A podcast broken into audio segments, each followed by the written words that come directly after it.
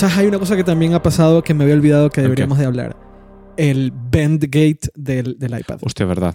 La El que Bend- salía con el eso. Pseudo Bendgate porque ha Sí. terminado en nada. Ya. Eh, eso también es una de las cosas más relevantes que Sí. han sucedido. eh, han sucedido Y eso sí que fue en diciembre, si no me equivoco. Claro, eso fue en diciembre. Eso fue en diciembre y, y quedó en. Insisto, quedó en, en mi opinión, quedó en nada. Sí. Eh, pasaron muchas cosas desde que, de- desde que desde el último episodio de Dynamo y esta segunda temporada. Que esta es la segunda temporada de Dynamo, Sí, además. sí. Nuevo logo. ¿Qué más? Una nueva web. Nueva web, tenemos, venimos cargados, ¿eh? ¿Qué más? Cargado. Pues. La intro es igual. Sí, la intro es igual, la web es ¿Cómo nueva. sabes que la intro es igual si no la has escuchado? Porque seguramente será la misma. O sea, si no, ya me habrías dicho algo de que va a ser diferente. Eh, hay un montón de rumores Sí. De evento. Hay eh, lo de los iPads, ah, iPod Touch, iPad Mini, que todo el mundo creía que era una tontería del Ming Chi Kuo, pero resulta que sí. Resulta que parece. O sea, parece que sí, que va a ser verdad. Eh, en fin, entonces podemos empezar con lo que tú quieras. Tú elige. Pues si quieres, empezamos rápido comentando un poco lo de China por dar contexto. Y ya Vale. después nos metemos en todo lo que se espera para ese evento de marzo, supuestamente. Vale, China. Eh, si quieres explicarlo, adelante. Si quieres Pues. explico yo, como tú quieras. Sí, sí, a ver, fácilmente. El 4 de enero aproximadamente, no sé si fue el cuarto, pero más o menos esa semana, Tim Cook mandó una, una carta a los inversores advirtiendo de que, de que las previsiones que habían hecho en el trimestre eh, fiscal Primer anterior. trimestre fiscal de 2019. Exacto, las, que habían hecho para el primer trimestre fiscal. sí, que son las ventas del último trimestre del 2018. Exacto, no coincide con el calendario eh, estándar. El- sí, eso es algo que cada vez que yo digo eh, resultados del primer trimestre, estamos en 2019. Eh, El trimestre fiscal de Estados Unidos empieza en octubre del año. Puede ¿vale? ser. Al No, menos no. en el caso de Apple. No, No, no, sé todo- si no, es algo todo, generalizado. Vale. En, en España, eh, Sí. no sé si en México honestamente, pero en, en España los trimestres fiscales coinciden con los trimestres, con, los, con el calendario normal. En Estados Unidos empieza, eh, empieza meses antes. O vale. sea, en, august- en el 1 de octubre, en definitiva. Bueno, en resumen, eh, Tim Cook mandó una carta a primeros de enero diciendo que las previsiones de ingresos que habían comentado de cara al primer trimestre fiscal de 2019 pues no se iban a cumplir, iban a ser un poco más baja de la previsión inicial.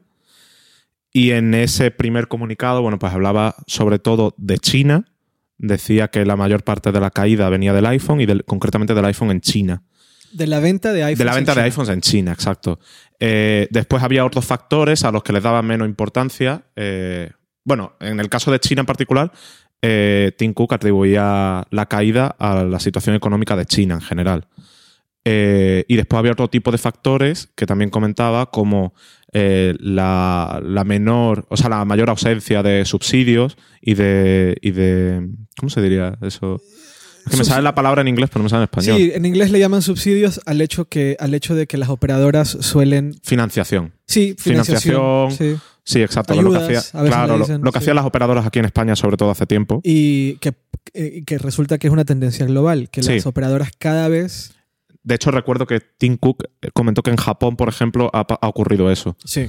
Eh, y que la fuerza conjunta de operadoras y, y Apple se ha disminuido por ello. Eh, entonces, las dos principales razones, bueno, era eso, también hablaba de, de los reemplazos de baterías, que también decía que algunas ventas, eso lo comentaba Tim Cook en la Sí, carta. sí, sí, que, que fue en menor medida, pero también... Exacto, sí. O sea, la mayor parte venía de China, China. De, la, de la situación económica en China, pero sí que había otros pequeños factores que también habían influido. Así es. Después, más adelante, en los resultados financieros, cuando ya los presentó a finales de enero, también comentó que eh, el, el cambio de moneda, o sea, Apple lo que hace normalmente es fija el precio en dólares y después hace la conversión a los diferentes mercados fuera de Estados Unidos. Con un porcentaje arriba o abajo para compensar por las variaciones de la moneda y el hecho de que el dólar lleva siendo fuerte bastante tiempo. Exacto. ¿no? Exacto. ¿Qué pasa? Que eh, en algunos mercados, como por ejemplo en Turquía, donde la lira se ha devaluado bastante, en China también ha ocurrido un poquito la fortaleza del dólar. En Europa, de hecho, donde menos ha afectado el, el- el cambio de la moneda. Brasil también es uno de los países que se ha visto más afectado con el tema. Exacto. ¿Qué es lo que ha causado eso? Que el teléfono, en Estados Unidos, el iPhone 10S se vende al mismo precio que el iPhone 10, que son 999 dólares. Y el XR está posicionado justo en medio del, del- del iPhone 8 en su momento y del 8 Plus. ¿Qué ocurre? Que en otros mercados tanto el XR como el XS no han mantenido los precios respecto a la generación anterior, sino que han subido de precio Sí, por el cambio de moneda. Sí. Entonces, eso Tim Cook también dijo que ha influido. Y claro, a un teléfono que ya es premium, tiene un coste alto, si encima la moneda juega en su contra, hace que, que la gente eh, tenga un poco menos de interés por el producto. O no menos interés, sino que. que- Más inaccesible. exacto, es más inaccesible. Eh, Exacto. v- Volviendo un poquito a lo del subsidio o lo de las ayudas o la financiación. eh, no tengo conocimiento del todo sobre, por ejemplo, México, cómo está el tema. Lo que está sucediendo aquí en España al menos, para poner contexto así muy rápido, es que las operadoras cada vez ponen, están menos interesadas aparentemente en que sus clientes, o sea, en darle una ayuda a, en plan, el iPhone, si lo compras en la tienda, te cuesta 1000, con nosotros te va a valer 800 a cambio de un plan de un año. Claro, eso era antes. Eso era antes, ahora Claro. no se está haciendo. Cada Claro. vez menos, al menos. Ahora tú vas, salvo promociones puntuales y tal, tú vas a la tienda de Movistar, de Orange, de Vodafone, de cualquier operadora, y el precio que te ofrecen es exactamente el mismo precio que te encuentras en el Apple Store, en el corte inglés, en cualquier gran superficie de aquí de España. ¿Te suelen dar algún beneficio tipo financiación al, al plazos? Lo que sí que suelen hacer muchas es que el, el- el interés te lo ponen al 0%. Eso, exactamente. Eso sí que te lo hacen. Que Apple no. Apple depende del precio. De- perdón, de los plazos. Eh, si no me equivoco, si son menos de 10 meses, eh, es al 0% de interés.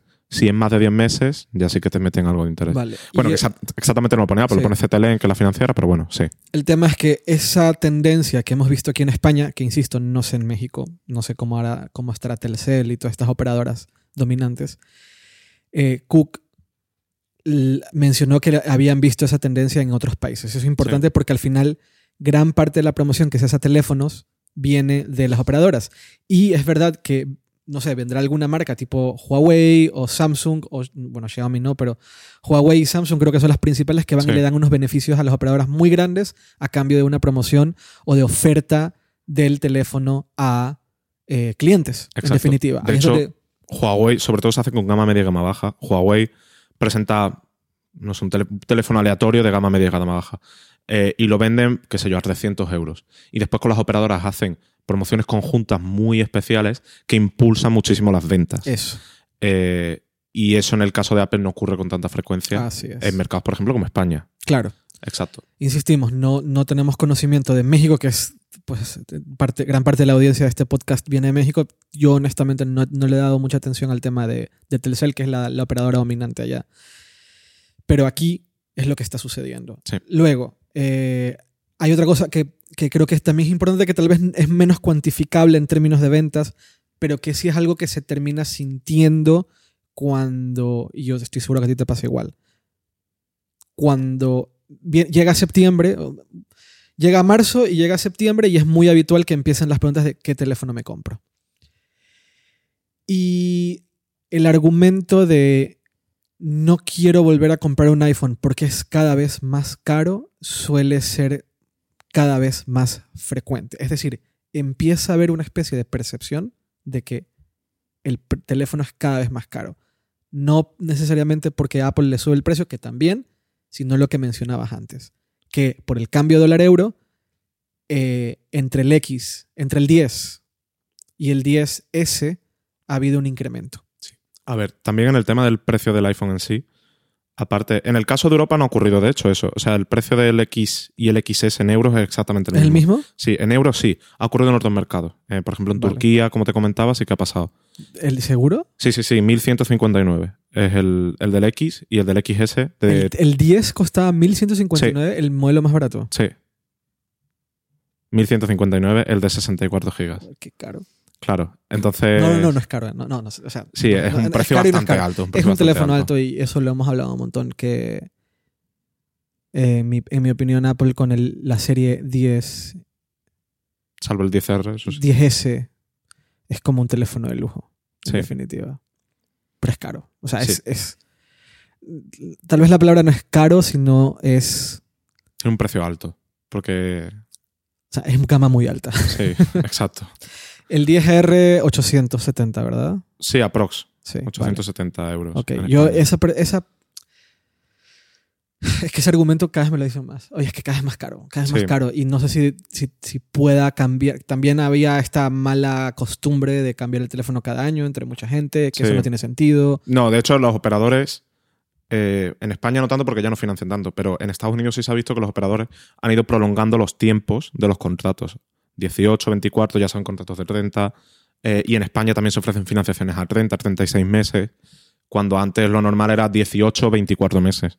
Eh, o sea, se han ido prolongando porque también la, la vida útil de los teléfonos aumenta. Y el ritmo, de, el ritmo de actualización de teléfonos de Apple, de que sea una serie y luego la serie S, Exacto. teléfono nuevo, serie S, tenía mucho que ver con los ritmos de actualización de los Sí. teléfonos que suelen ser 24 meses. Exacto. Eh, y después sobre el tema del precio del iPhone, es algo que ya comentamos en hipertextual. Hay algo, la gente siempre dice, el iPhone es más caro, el iPhone cada vez es más caro, pero el iPhone también cada vez es más caro de producir. Es verdad. Y eso, esa tendencia no, solo, sam- no solamente está en Apple, Sino también en está en Samsung. Samsung. Sí. Huawei, porque el, el, el- En Huawei no tengo datos, pero supongo que sí, que también habrá ocurrido. P20, el P20 estaba en 900, ¿verdad? Sí. Sí, el P20 estaba en unos 800, 900 y el, el Mate ya se ha plantado en 1000. Claro, la 20. gama alta de todos Exacto. los de todas las marcas que están produciendo Sí. eh, teléfonos premium se plantan en 900, 800, 900 o 1000 euros, en definitiva. exacto. Y es porque usan eh, Componentes que- muy caros. lo que tú dices, componentes Sí. caros, materiales premium. Face ID es carísimo de hacer. Sí, Es carísimo de hacer. Ahora que el, el S10 va a tener la, el- el- la huella en la pantalla, seguramente eso encarecerá el Exacto. teléfono. Entonces, es verdad que los- lo que dices tú, los, los componentes cada vez son más caros. Pero, sin embargo, el porcentaje que representa, en el caso de Apple hablo, el porcentaje que representa, eh, perdón, el porcentaje estimado que representa el coste de los materiales, que es solo una parte de la producción del teléfono, porque después hay que añadir marketing, distribución, el desarrollo del software, eh, o sea, un montón de cosas que la gente, bueno, me estoy enrollando, pero bueno, me hace mucha gracia cuando leo artículos de, y opiniones de gente de el iPhone cuesta 300 euros hacerlo y lo venden por 1000. A ver, aquí hay muchos más componentes, más allá de los, o sea, muchas más partes que encarecen el precio más allá de los componentes. Pero bueno, volviendo a lo que comentaba, Hay una, hay una, una- un episodio de The West Wing Sí. en donde eh, hablan de esto, pero en farmacéuticas. Ajá. Y dicen, ¿cómo es posible que las farmacéuticas te vendan una pastilla en 20 dólares, por decir algo? Y la, otra- y la persona le contesta, es que la primera costó mil millones en hacer, porque es lo que les cuesta en, en- Exacto. en- en desarrollo y investigación. La primera costó mil millones de dólares en hacer, las siguientes tienes que recuperar el, el- el costo y luego ganar. Al final es una empresa. Con Apple, lo mismo. ¿Cuánto, ¿Por qué el iPhone, el- to- los iPhones cuestan 400 dólares? No. El primer iPhone, el que salió, el primer iPhone que salió de la máquina, costó, pues te metes, además que no son, son, no son cifras que nos, nos inventamos, te metes y miras cuánto ha invertido Apple el último año en, en inve- investigación y desarrollo, ¿vale? Ahí tienes el costo del primer, de tu primer iPhone. Después empiezas a recuperar. claro. Esto es así. Sí, sí. Entonces, lo que comentaba es que sí que en el coste de los materiales, que es como la parte básica, por decirlo así, el precio del iPhone ha subido, pero el porcentaje se mantiene.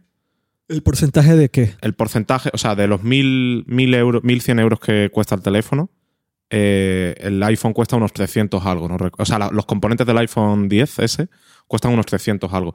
Y ese porcentaje se mantiene en todos los modelos de iPhone. O sea, el iPhone es más caro, pero también ha subido el coste de los productos, o sea, de los materiales que utilizan para elaborarlo. Y con ello también habrá subido el coste del- de la investigación y desarrollo detrás de, de- de esos nuevos componentes, como Face ID, por ejemplo, o como el, el procesador A12. Eh, también sube el coste del software, que cada vez es más caro innovar, por lo tanto requiere más recursos. En fin, que sí que el producto, el precio es mayor, pero también requiere mucho más esfuerzo por parte de la compañía eh, elaborarlo. Y eso es algo que no siempre se tiene en cuenta Nada. cuando se, se argumenta que el iPhone es caro. Sí, es un precio muy alto. Pero todo lo que lleva detrás También hay que también, tener lo, en entre comillas, lo justifica. También hay que tener en consideración el costo de, eh, de ser los primeros. Sí. Eh, hay más, estás arriesgando más, ah, hay mucha más presión, tienes que invertir mucho más en sacar un producto que cumpla expectativas de lo que están haciendo, no solo lo que hiciste tú el año pasado, sino de todo lo que han hecho todos tus competidores a lo largo del año. Es decir, Samsung saca un teléfono en marzo, saca otro teléfono en agosto, y Apple tiene que sacar un teléfono en septiembre que cumpla o exceda expectativas de todo lo que ha venido previamente. Y además, proponiendo cosas nuevas. Eh, se ha comprobado una y otra vez que, que cada cierto tiempo Apple se pone dos, tres años, dos, tres, cuatro, cinco años por delante de la competencia. Cuando sacó el primer iPhone estaba Sí, cuatro ahí o está cinco muy años. lejos. Pero con Face ID siguen sin alcanzarlo. Sí, de hecho. Y no con los nada- AirPods siguen sin alcanzarlo. Sí. Esto es así.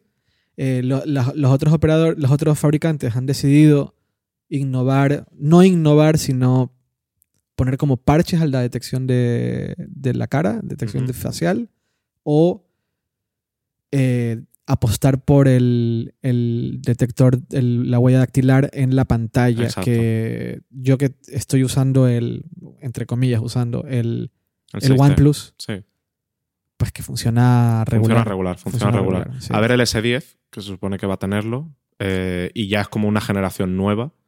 eh, a ver qué tal funciona. Pero sí, los primeros lectores bajo la pantalla que vimos el año pasado funcionaban bastante regular.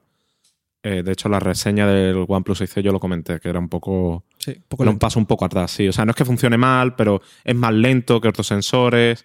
No- Físicamente no, no, no- lo- eh, el Claro. iPhone tú sentías el botón. Claro, aquí no. Y además el área es muy pequeña. Sí. Porque si ocupara la mitad inferior de la pantalla, pues toques donde toques funciona. Te pone el color verde este, ¿no? Exacto, pero Sí. aquí tienes un área muy delimitada que lo o lo pones ahí o, o no te lo lees.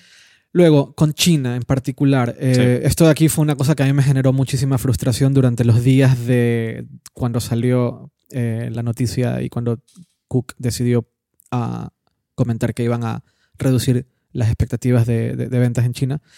Eh, que pues se empezó a hablar de como del final de Apple, básicamente. En, intermedio era como se acabó Apple, o sea, ahora sí ya se acabó, Apple está destinado a la muerte y, y era como, dude, no. O sea, miras los indicadores de todo el año pasado eh, y advertencias de 38 mil analistas económicos y todos decían lo mismo. Hola, China se está cayendo a pe- O sea, la economía china, la economía consumidora de China, el, consumidor promedio ha decidido que va a dejar de gastar. Y cuando ves los indicadores de, eh, de la imposición de, impuestos por consumo, básicamente el IVA, en definitiva, entre agosto y septiembre es una cosa muy loca. Es una reducción eh, tremenda, 72%. Me parece- Tanto. Era 70 y pico por ciento. Si no me acuerdo, era 72%. El- Me acuerdo el número porque lo repetía una y otra vez, una y otra vez. Y era como, no, esto es Apple. Luego, días más tarde, empezamos a ver compañía consumidora, no solo de tecnología, sino de, otras de otras áreas.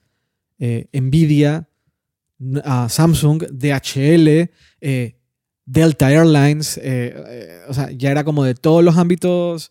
eh, diferentes como sectores de consumo que al final están directamente afectados por el consumidor y la compra del consumidor final, afectados por lo que estaba pasando en China. Esto no es solamente Apple. Y eso es algo que no terminaba de, de- de entenderse. De, de hecho, en algún momento había gente que me decía, pero es que Xiaomi sigue vendiendo igual. Y resultaba que también Xiaomi había caído considerablemente Sí. en China. Sal- todos habían caído en China, salvo Huawei, me parece. Huawei y había, no sé si Oppo o Vivo, una de, de las dos, dos sí, también, también. mantuvo. Pero la, única que, que mantuvo fortaleza y que de hecho creció fue Huawei. Fue Huawei. sí. Que sí que se ha mantenido, sí, Sí. que se ha mantenido ahí fuerte. Es Exactamente. la única, pero el resto todos han sufrido en Y, China. y mucha gente. De que- hecho, el mercado global, en Chi- o sea, las unidades globales en China, o sea, el total de las unidades de teléfonos vendidas en China ha caído. ha caído y mucho. Sí. Eh, Xiaomi para muchos representa como la victoria de la tecnología al consumidor barata, eh, sin supuestamente sin comprometer demasiado en producto, en, en componentes. Yo ahí tengo mis reservas. O sea, creo que Xiaomi cumple un. una. o sea, entra en un lugar que han sido extremadamente inteligentes para hacerlo tan bien. O sea, lo han hecho demasiado bien. Es muy loco lo bien que lo ha hecho Xiaomi. Además, no- deja tú el producto en sí mismo. La marca es tan difícil de, de vender y, y- y da igual. O sea, eh, hay tan- ha habido a lo largo del- de la historia eh, el rechazo a marcas que suenan distintas a lo que uno está acostumbrado. O sea, Xiaomi suena tan, tan, tan, tan marciano que me Sí. sorprende que, que tenga tanto éxito y lo han hecho a punta de vender barato y bien. Pero mucha gente que usaba Xiaomi como una, como una bandera del éxito, ¿no? De mira cómo, se, mira cómo Apple, mira lo que podría hacer Apple y no lo hacen. Eh, me- me- me- me- cuando yo hablaba de esto en Twitter o, o donde sea y hablaba de cómo de verdad hay una desaceleración en China que afecta a, en general y no solo a Apple, mucha gente me decía, es que eso no es verdad porque Xiaomi sigue vendiendo igual. Y una vez que salieron la- la- las cifras de analistas, veías cómo Xiaomi había caído considerablemente. Eh, entonces, no es eh, un tema de Apple únicamente. Y es importante entenderlo. Eh, también creo que es importante entender algo que tú y yo estábamos hablando esta mañana. Eh, por mucho, por mucha caída que hubo en, en China, eh, ha sido el segundo mejor trimestre de, de Apple. Sí, ha, sido, ha sido uno de los mejores trimestres que ha tenido. Ya está. Que sí, que no han cumplido las expectativas que inicialmente fijaron. Y es cierto que ahí cometieron un error en establecer unas expectativas que no, que no finalmente no ocurrieron. Y fue un error de cálculo, de análisis previo. Ok, eso lo compramos. Pero el, el alarmismo que hemos visto de Apple se viene abajo, eh, se les acaba el chiringuito de vender teléfonos tan caros. Eh, punto número uno, eh, no se les ha venido el chiringuito abajo. Y punto número dos, en el caso de que estuviera ocurriendo, tienen margen de sobra para reaccionar y replantearse su estrategia. Claro. O sea, Apple no se va a venir abajo de aquí a, a mañana. O sea, tienen recursos de sobras como para replantearse su estrategia. En el caso de que tuvieran que hacerlo, que no estoy diciendo que tengan que hacerlo, ¿eh? Pero ese alarmismo y esos análisis de, tan simplistas de. De hecho, eso es algo que me, que me generaba mucha frustración también y mucho cabreo cuando estaba, digamos, la, la ola grande de las noticias sobre China. Que todo el mundo decía: es que el iPhone es muy caro, es que no sé qué, es que no sé cuánto. Cada uno se inventaba un motivo. Eh, es cierto que todos esos motivos en conjunto tienen una mayor o menor influencia. Eh, obviamente, si Apple vendiera el iPhone 10S a 300 euros, vendería como un churro. Vendería O sea, muchas vendería unidades, muchísimos. pero no sería la empresa que es ahora. Exacto, sí, porque sí. toda la inversión que están haciendo en innovación, pues no se podría hacer. Exacto, sí, sí. Se convertirían en Xiaomi, Exacto. que está atrás y esperando a que uno haga para ellos copiar. Exacto. No Pero- copiar, pero ellos, vale, copiar no es la palabra correcta, para ellos seguir. si lo Sí. Lo que, lo que a mí me molestaba es que todo el mundo hacía un análisis súper simple de una situación muy compleja. O sea, eh, lo que ocurría en China estaba involucrado la desaceleración económica de China, la estrategia de retail y de, y de precios de Apple, lo que estaban haciendo los, los, la, la competencia también en ese mercado. Eh, digamos, la visión o la perspectiva o la imagen que tiene la marca en China y cómo se ha ido desarrollando a lo largo del tiempo eh, cómo las operadoras han trabajado. O sea, hay muchísimos factores que influyen en cómo un producto se vende en un mercado determinado, como para hacer un análisis simplista de el iPhone es muy caro o, Huawei se está comiendo Apple o no sé qué. O sea, es todo mucho más complejo que eso.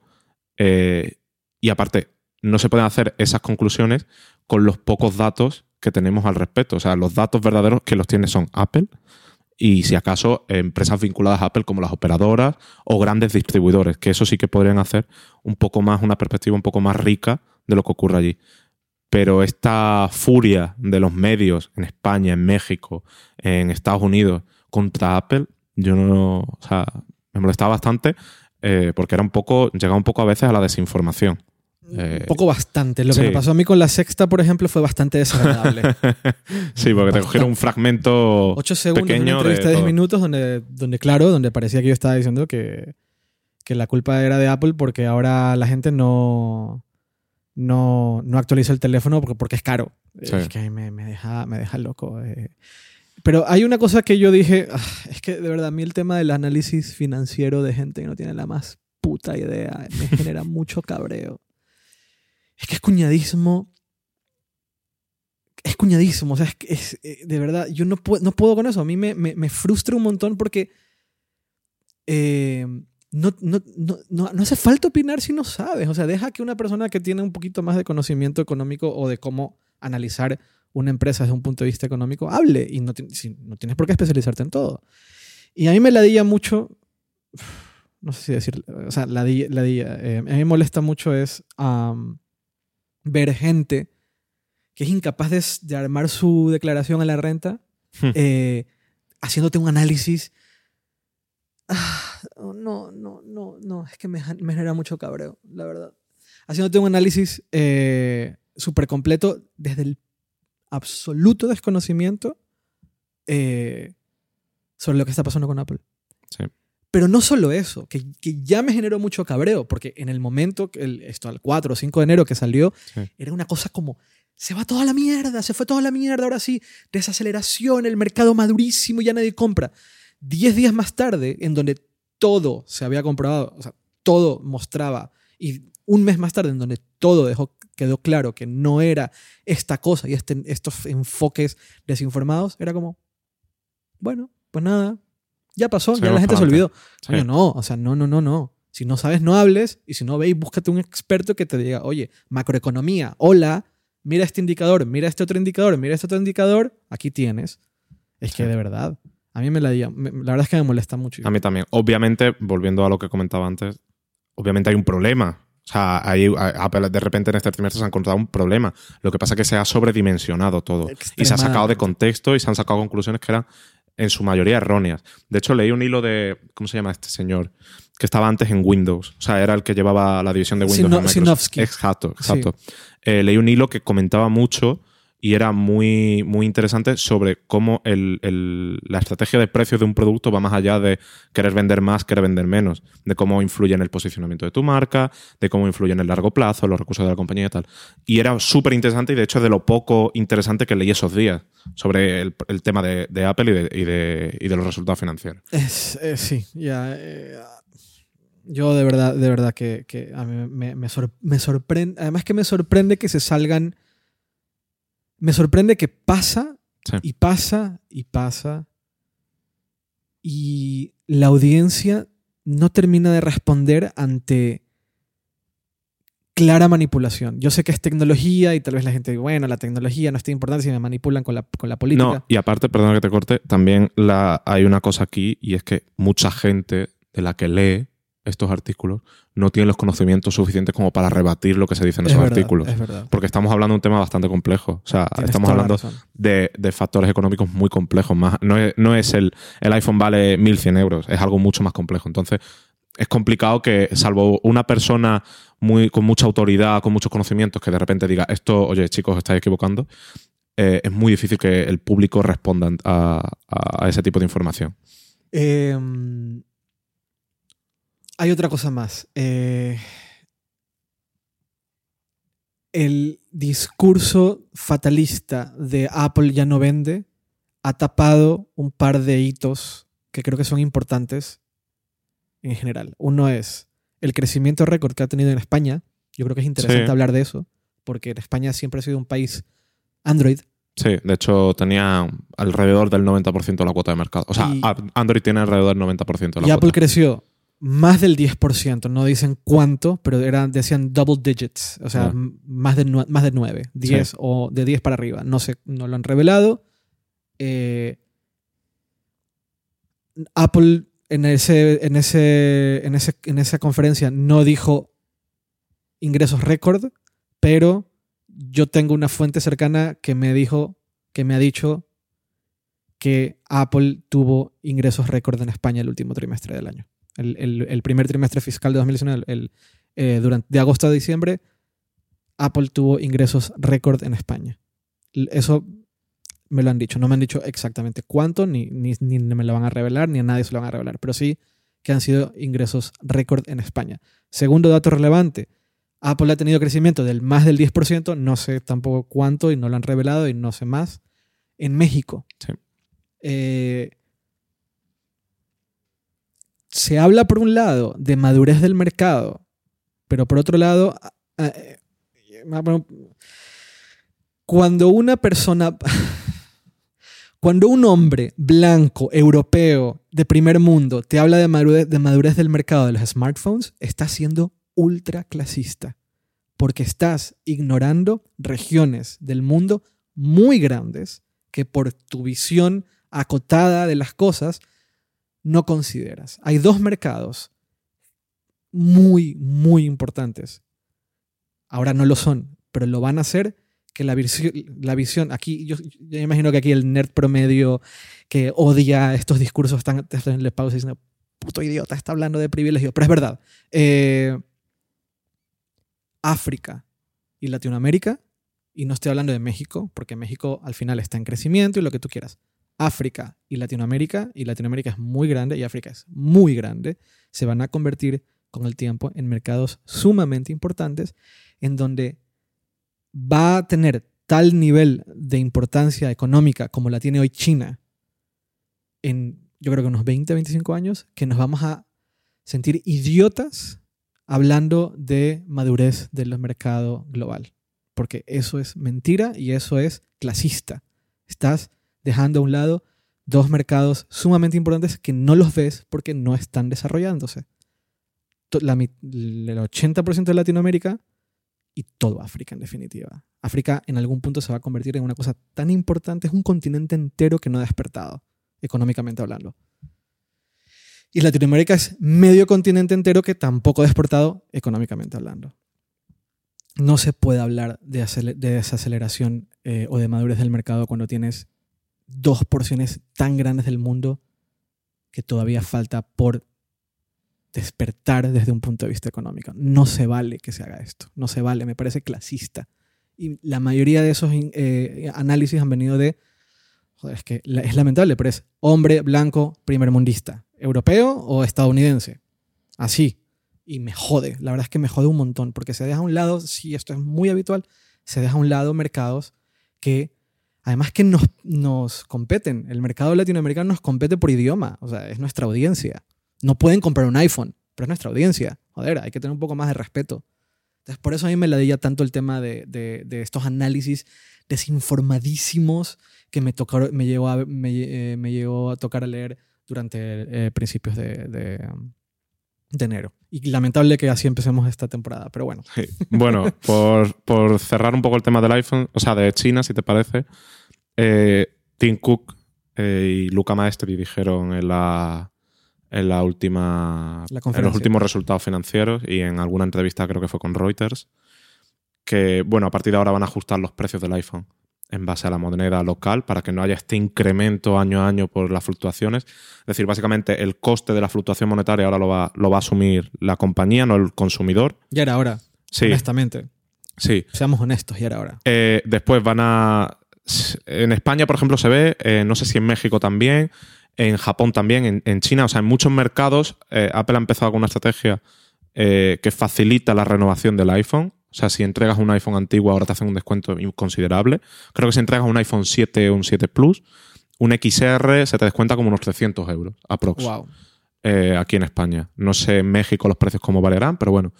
Eh, y también se. México solo tiene un, tiene un solo Apple Store, tal vez. No sé si lo estén haciendo, pero es que es verdad que solo tienen un Apple Store. Bueno, sé que aquí lo están haciendo y que en Estados Unidos también, en algunos mercados asiáticos también. Y también se ha comentado que el precio de ciertos modelos de iPhone en algunos mercados, para los distribuidores, quiero decir, va a, bajar. De hecho, creo que en Japón se ha rebajado, en Japón y en China, se iban a rebajar los precios. En creo que lo bajaron. Exacto, se han rebajado con motivo del Año Nuevo Chino, creo que recordar.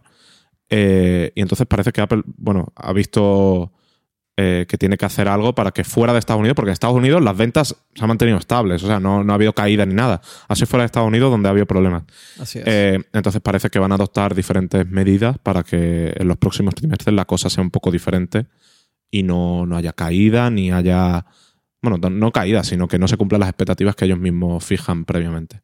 Vale, siguiente tema, ya que China creo que lo hemos cubierto de sobra. Eh, tenemos una, lo, hemos mencionado de una, y otra vez, pero tampoco es algo que le damos demasiada bola, pero deberíamos. Y es que tenemos una comunidad en Telegram donde se suele hablar de estos temas de vez en cuando y eh, estamos muy felices de, de, profundizar si hace falta en, el, en, ese, en ese, lugar. Siempre hay mucho de calar y, y, hablar de la economía de Apple es, es, interesante en sí misma porque al final es la empresa más grande del mundo o la empresa mejor valorada del mundo entonces sí, si quieren podemos seguir por ahí. Siguiente tema, eh, y yo creo que también es como súper controversial. Em, eh, Air Power. Dios mío, Air Power. Eh, yo ya no sé qué creer. yo tampoco, yo estoy... Porque esto lo anunciaron cuando en 2017, ¿no? Air Power Fue con el iPhone 10. Con el iPhone 10 en, el en el evento de septiembre. Yo lo vi, existe. Hmm. Físicamente hay un Air Power no, tuvimos los que estuvimos ahí tuvimos la oportunidad de tocarlo durante unos cuantos segundos, porque no te dejaban mucho más.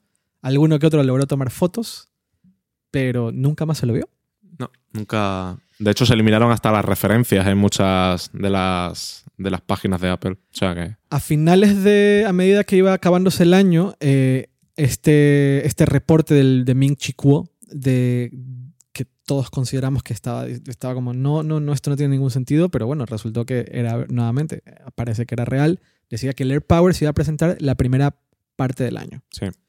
Luego salió otro reporte diciendo que al fin está en producción. A mí me llegó otra... Son cosas que no confirmadas de gente que de alguna forma por ahí está cercano, ¿no? Que supuestamente ahora sí está en producción. No puedo, no puedo revelar quién, pero eh, luego te lo digo a ti. Eh, que supuestamente ya está en producción y esto está alineado con dos o tres reportes más que salieron a principios del- del- de enero de que ya estaba en producción. Sí. ¿no? Y empezaron también los rumores de, hey, se viene un evento en marzo Exacto. donde probablemente se presente con el AirPower la caja inalámbrica de los AirPods. Ujú.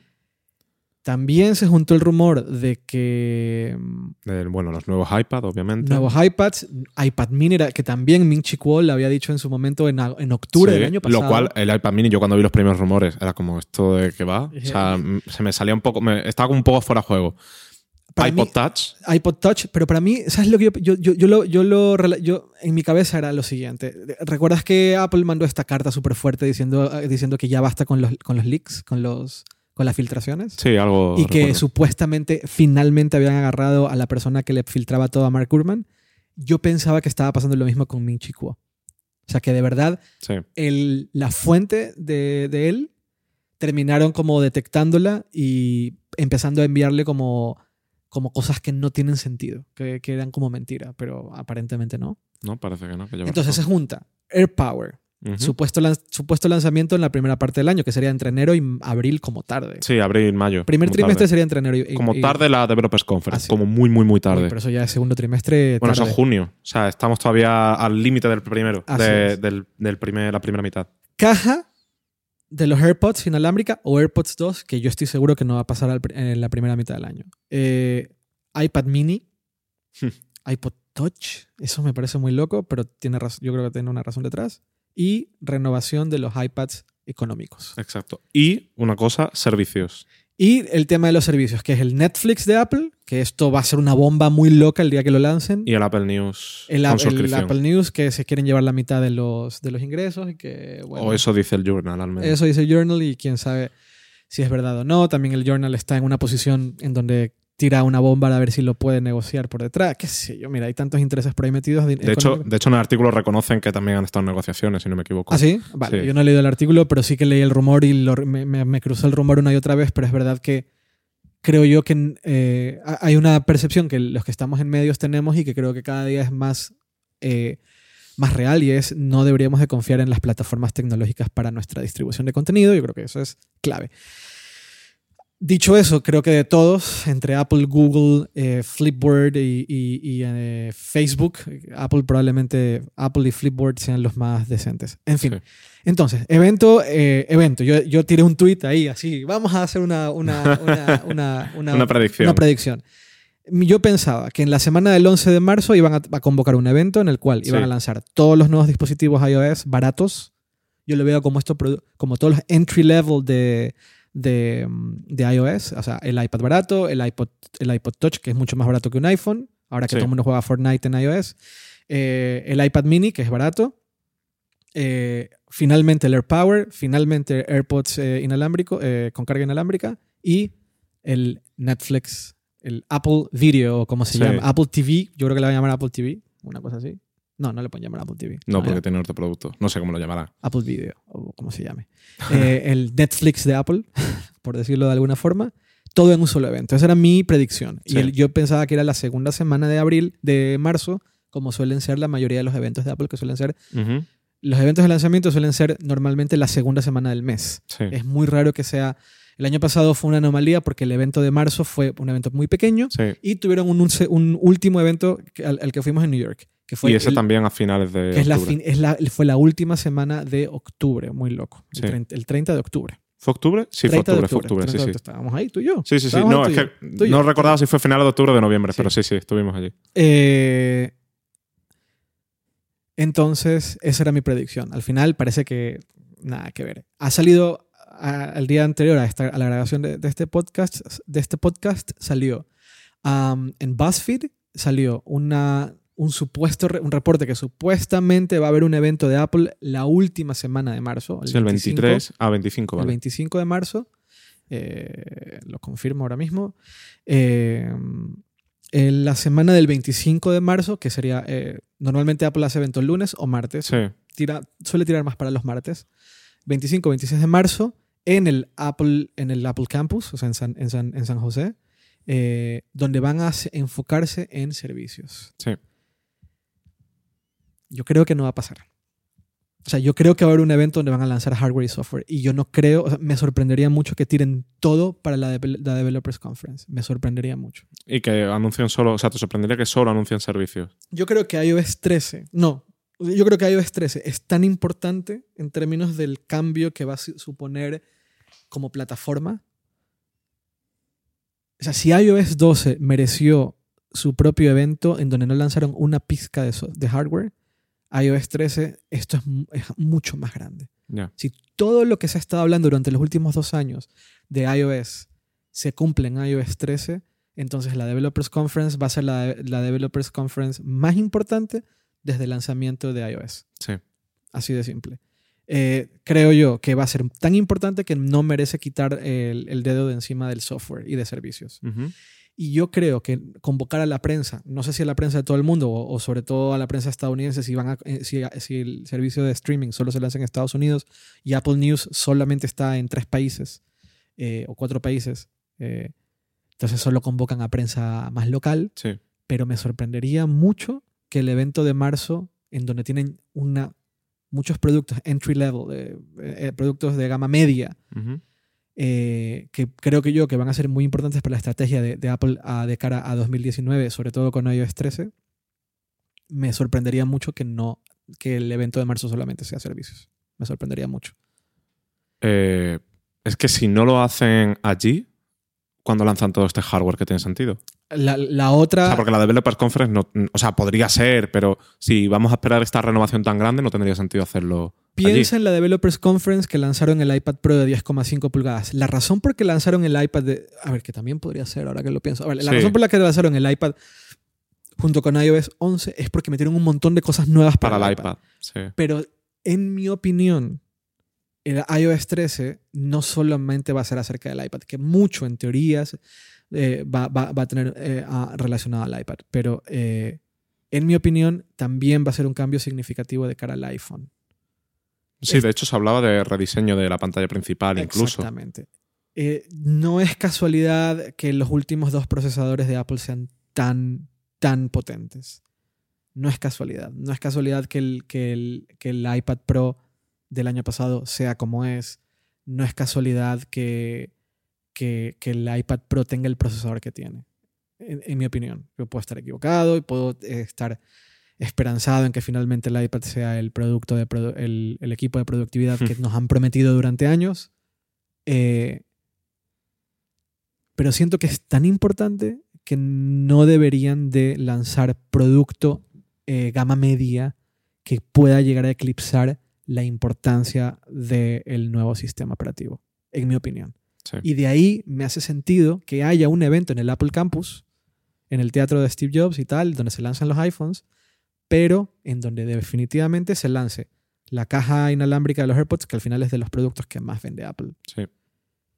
Y que si vas a lanzar un sistema operativo tan innovador como supuestamente es iOS 13, prepares el terreno en producto de gama media para intentar adop- a- eh, que adoptar la mayor cantidad de personas a lo largo de 2019 a nuevos servicios, a un nuevo sistema operativo que supuestamente va a estar muy por encima que Android, eh, que va a tener el acceso a la plataforma de, de video. de de- vídeo, de música, todo lo que tiene. Exactamente. Tiene sentido un, hay, tiene sentido un iPod Touch porque el iPod Touch te permite tener todas las cosas que puedes acceder desde iOS, pero sin tener que gastarte 800, 900, 1100, Ujú. 1600 euros o dólares.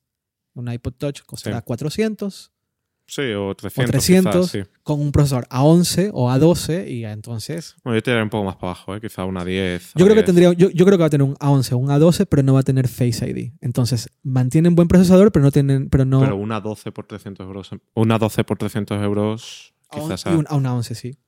A ver, tú ten en cuenta que el iPad actual, el iPad de sexta generación, tiene una 10, si no me equivoco. De ahí a que vayan a, una 11, que una 11 para jugar Fortnite y para jugar Apex o whatever, como se llegue el siguiente free to play, eh, va a ser más que suficiente. Sí, podría ser. Aunque ya te digo, se me va un poco por precio, pero bueno, podría ocurrir, podría llegar a ocurrir. Eh, para mí, Apple lo que está haciendo es preparar el terreno para lo que viene con iOS 13 y para lo que viene con servicios. Es, y eso tiene mucho sentido lanzando produ- más productos de gama media que permitan un crecimiento en, en pantallas que son más grandes Sí. que la del iPhone. Que para ellos es importante de cara a la visualización del, Del del- del. Que, que con, el, con Apple Music, pues el iPhone hace todo el sentido del mundo. Pero si lanzan su propio Netflix, el tamaño de pantalla empieza a importar mucho más de lo que, Sí, de lo que importaba hasta ahora. Y entonces iPads gama media, gama media tirando a baja, sí. Facilitan el acceso a- al servicio. y empiezan a hacer mucho más sentido de que Bueno, al servicio, a los servicios en general. eh, el, indi- el indicador que, es, que se reveló el otro día de- del promedio que se está gastando un estadounidense en servicios de Apple comparando 2017 con 2018, que se ha duplicado, me parece. ¿En serio? ¿Tanto? Creo que era de 40 a 70, prácticamente duplicado. Es muy relevante. Es muy relevante entender la cantidad. O sea, el, el- el arma secreta de Apple es el Apple ID. Sí, El hecho de que la gran mayoría de las personas que tienen un Apple ID tienen su tarjeta de crédito configurada. exacto. Ese es el arma secreta de Apple. y lo llevan, teniendo, lo llevan cultivando desde la época de iTunes. Exactamente. 2001, 2002, 2003. Exactamente, exactamente. Y ahí es donde está la clave de Apple. Eh, Sí. Y si ves el indicador de crecimiento del área de servicios a lo largo de los últimos cinco años, es que queda claro. Servicios está a punto de ganar más que el iPad. Sí, No, ganar más que la Mac, perdona. Sí, Estaba al borde de ganar más dinero con, con servicios que con, el- que, con, que con la división de Mac. Eso es súper importante entenderlo. Sí. Y ese es el gran futuro. Es el gran futuro de Apple a medida que el producto se va haciendo pequeño, pequeño, pequeño hasta hacerse invisible. Sí. Eh, eh, eh, Sí, el producto es un, un intermediario al fin y al cabo. No es el Recordemos fin. que con el, el- el- Apple Watch Series 4 eh, es el poner podcast o el poner música ya es completamente natural. Ujú. O sea, yo pongo más música desde mi Apple Watch que desde mi iPhone. Y esto es hoy, esto es 2019. Imagínate 2023, 2025, Sí. ¿cómo vamos a estar? En donde el producto, que es al final el, app- el- el- el- el iPhone es grande entre comillas, Sí. pero en 2025, cuando los productos que usemos de verdad sean mucho más pequeños, servicios va a ser clave, es la diferenciación. Y ahí es donde, eh, claro, eso también es algo que me molestaba con relación a los resultados de lo de China. Eh, tienes que mirar a 10 años con Apple, no puedes mirar a 3. Sí. O sea, Apple no es Xiaomi. Xiaomi vive al día. Apple vive a los Sí, 10 entre años. comillas, sí. ¿Me entiendes? Eh, Xiaomi vive con los resultados de este. Este año hemos vendido lo suficiente como para sostener, seguir vendiendo teléfonos a 100 dólares, sí o no. Es- Apple no tiene esa dificultad, no tiene ese handicap. El, el handicap de Apple es cómo logramos una estrategia, cómo logramos aguantar una estrategia a 10 años. Sí. Y si lo lograste, porque lo han logrado. Apple tiene en, en- el banco, tiene Sí, para tiene aguantar un- lo que les dé la gana. Entonces, por, por eso creo yo que el hecho de que el evento del 25 de, eh, o el día que se celebre de marzo tiene más importancia en cuanto a hardware de lo que creemos, Sí. en mi opinión. Y, y bueno, ya veremos, ya veremos el día que se, si lanzan invitaciones, ah, porque la otra es que ah, el el AirPower salga con una nota de prensa y ya está. Pero no creo que hagan solo eso, ¿no? Si de verdad hay un evento en. A ver, nunca digas nunca porque. Nunca digas nunca porque dices que no lo van a hacer y lo hacen. Ya, ya, sí. o sea, son muy así. Pero me sorprendería, si de verdad tienen un evento en marzo preparado para el servicio, me sorprendería que AirPower lo saquen así con una nota de prensa como eh, tapado. En plan, mira, nos avergonzamos de este producto. Ahí va. Exacto. Sí, Ahí- sí, ahí me parecería tienes. un poco. El primer, ah, el primer iPad económico, el que llegaba a los 300 y pico, ¿se lanzó en un evento? No me refiero al del año pasado en el evento de educación, sino el anterior. Eso fue en el... Fue en el 2017. ¿Fue en el Developers Conference de ¿Sí? 2017, puede ser? no sé. La verdad es que no lo Es que me recuerdo. suena un artículo mío de el. No, se lanzó con nota de prensa. Creo que se lanzó con nota de Seguro. Bueno, lo puedo buscar. Es que me suena un artículo mío de mayo-junio de, diciendo que el nuevo portátil de Apple ahora cuesta como unos 300 o 400 euros. Porque el iPad justo había lanzado iOS 11 y con iOS 11 el iPad, incluso el iPad económico ya era un portátil para mucha gente. Y me suena un artículo de mío por esas fechas. No lo sé, yo estoy ahí como... De hecho, estoy buscando mientras hablamos. Sí, eh, lo voy a... Eh, según yo, el iPad del 2017 se lanzó en. Creo que fue con nota de prensa. Anunciado, sí, anunciado el 21 de marzo del 2017 por medio de una nota de prensa. ¿Ah, sí? Sí, señor. 320, 329 dólares. Sí, sí. No hicieron evento para este, para este producto. Tal vez, tal vez actualizan con notas de prensa y chao. Bueno, depende de los cambios que tengan. Si lo que se ha filtrado es verdad, nada. Solamente procesador y ya está. ¿No crees que reduzcan marcos? Face ID lo veo un poco más complicado. Face ID no lo va a tener, es muy caro hacer. El Que reduzcan marcos, que agreguen compatibilidad con el Apple Pencil nuevo. Me deja muy loco que lo hayan lanzado con una nota de prensa. Bueno, Pero es que también creo que en 2017 no tenían idea de lo que iba a pasar. O no 2000 tenían idea, Sí. evidentemente. Estas cosas no lo hacen sin pensar. Pero creo que creo que era un éxito que no se esperaban. Un poco como le sucedió con sí, el que S- lo, con el lo SE. infravaloraron quizá, ¿no? Exactamente. No sé, pero es verdad que salió con una nota de prensa. Yo, yo no recordaba eso. Y eh, si no me equivoco, eh, a ver, no es el AirPower, pero el cargador Sí. que lanzaron alguna vez, este cargador redondo que era como muy premium para el Apple Watch, Sí. también lo lanzaron con una nota de prensa.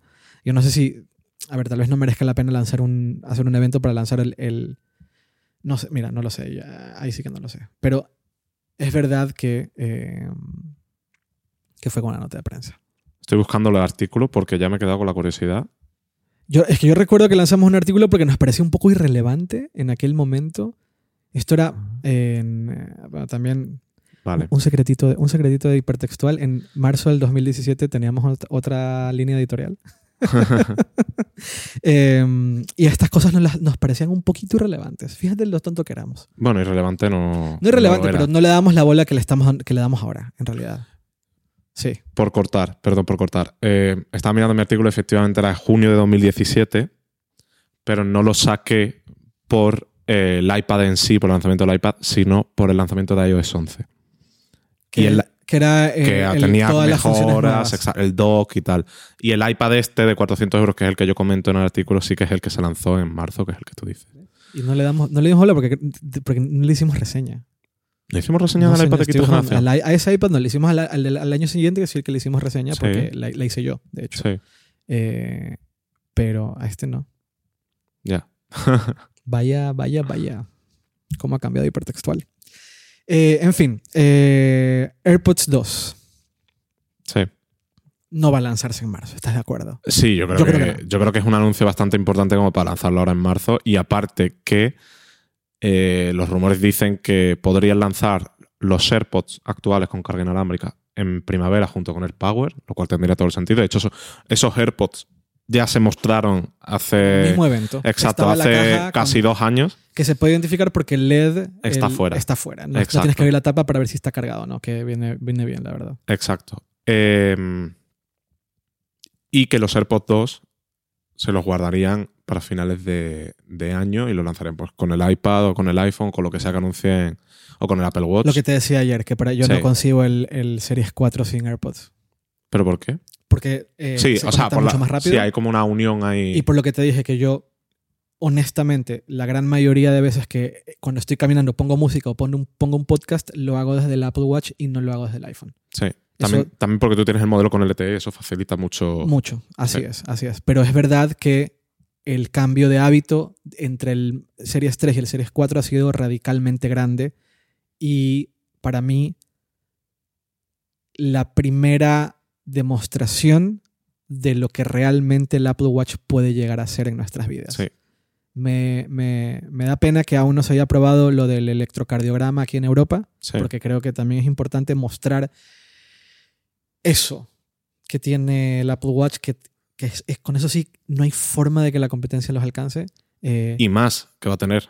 lo que va a Porque tener- siguen invirtiendo mucho en salud. De hecho, en una entrevista con, con la CNBC en Estados Unidos, eh, Tim Cook dijo que, que dentro de 15, 20 años, o no recuerdo cuánto- qué cifra dijo, lo que quería era que a Apple, una de las cosas que se le reconociera, o sea, que aportó a la humanidad, eh, suena un poco filosófico y tal. No, no, pero, pero, es verdad. pero es lo que dijo. Lo, de salud, ¿no? Eh, exacto, es el aporte que, ha dejado en la salud, en el Eso. campo de la salud, en mejorar la vida de las personas a través de la salud, más allá de, de facilitar la comunicación y tal, que eso ya lo hacen. eh, a través de la salud. Y el Apple Watch tiene un papel súper importante ahí y están invirtiendo mucho. El otro día, de hecho, salió una noticia de que habían contratado a un médico, una doctora, no recuerdo exactamente muy bien la noticia, y siguen invirtiendo y siguen eh, interesándose por ello. Y tiene pinta de que mucho del futuro del Apple Watch va a ir por ahí.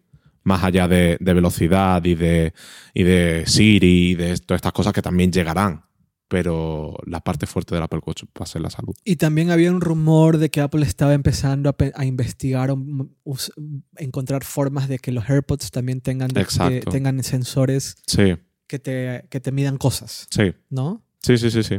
Para. No sé si exactamente los sensores que planean para los AirPods van a ser complementarios a los del Apple Watch o van a ser sustitutivos, es decir, que los AirPods van a medir el ritmo cardíaco como ya hace el Apple Watch, o si van a ser otro tipo de sensores que midan glucosa en sangre, no sé, otro tipo de datos. Eh, pero sí, también es, un, es algo que están, que están investigando que tiene todo el sentido, porque al fin y al cabo, cuando haces deporte, muchas veces llevas los auriculares puestos y, y se pueden medir datos a través de ellos. De hecho, creo que Samsung, si no me equivoco, tiene unos auriculares que miden el ritmo cardíaco. Es fácil Eh, medir el ritmo cardíaco sí. en, la- en las orejas. Es muy, muy fácil. Claro, Es- eh, Es más fácil que en el brazo, creo yo. no lo sé, pero sí podría Estoy, ser. estoy, estoy prácticamente seguro, por sobre todo porque tienes más áreas de contacto Sí, y esta área es muy sensible a los... Si te pones el, el dedo aquí, vas a sentir tu, Sí. tu ritmo cardíaco. puede ser. Estoy poniéndome el dedo, estoy poniéndome el dedo al lado. Eh, es un área que hay mucho contacto, mucho más contacto de la superficie de la oreja con el auricular que Sí, que la esto que muñeca. depende un poco de cómo te lo has ajustado. Que, y por eso Sí. tira lo de la luz. De hecho, yo muchas veces cuando hago algo de deporte me tengo que reajustar el reloj Eso. porque eh, veo, o sea, eh, inicio la actividad y veo que no me está midiendo el ritmo porque el reloj lo tengo suelto y me baila. Ya. Y tengo que ajustarme la correa, En entonces cambio, ya empiezo a lo hacer que te pones en los oídos tiene que estar Sí. ajustado para que no se te caiga. Exacto. No se la variación es mínima. eh, el movimiento que tiene es mínimo. Que la diferencia es que los auriculares no los tienes puestos todo el día, el reloj Claro. sí, pero si vas a hacer ejercicio y tienes, tienes sensores para eh, ser muy exacto, que también es algo que Apple ha estado vendiendo a lo largo del tiempo, Sí. como los sensores cada vez son más exactos Sí. y te reportan mejor tu actividad, pues tiene, tiene sentido. O, oye, mira, ponte los auriculares y tienes un sensor de, de ritmo cardíaco que no te vale 400 euros, Sí. te vale 169. Sí. Eso, eso también Eso es también es interesante. un- y que se sincroniza con tu iPhone y que tiene los datos en salud. Exactamente, y que se O- quedan en tu teléfono y no se, no se sincronizan y todas estas cosas que Apple vende. Exacto. Eh, y el rumor es que en el ah, 2019 salen los primeros AirPods eh, de diadema, que es algo que mucha gente también está pidiendo eh, por algún motivo que yo no entiendo. A la gente le gustan esos auriculares. A mí para el día a día he de decir que no. Pero si tú usas todos los, todo el día los, los Sony, Ojo, yo utilizo los Sony aquí para concentrarme. Porque me aíslan del ruido y me puedo concentrar en algo. Pero para el día a día, para la, ir por la calle, para hacer llamadas, para... O sea, yo me pongo los AirPods y no me doy cuenta muchas veces de que los llevo. Yo llego a casa y, y empiezo a hacer cosas y al rato me di cuenta, hostia, tengo los auriculares puestos, me los voy a quitar. A lo mejor no estaba sonando nada. douchebag. Sí. Y son como súper invisibles. Eh, en cambio, los de diadema son como más...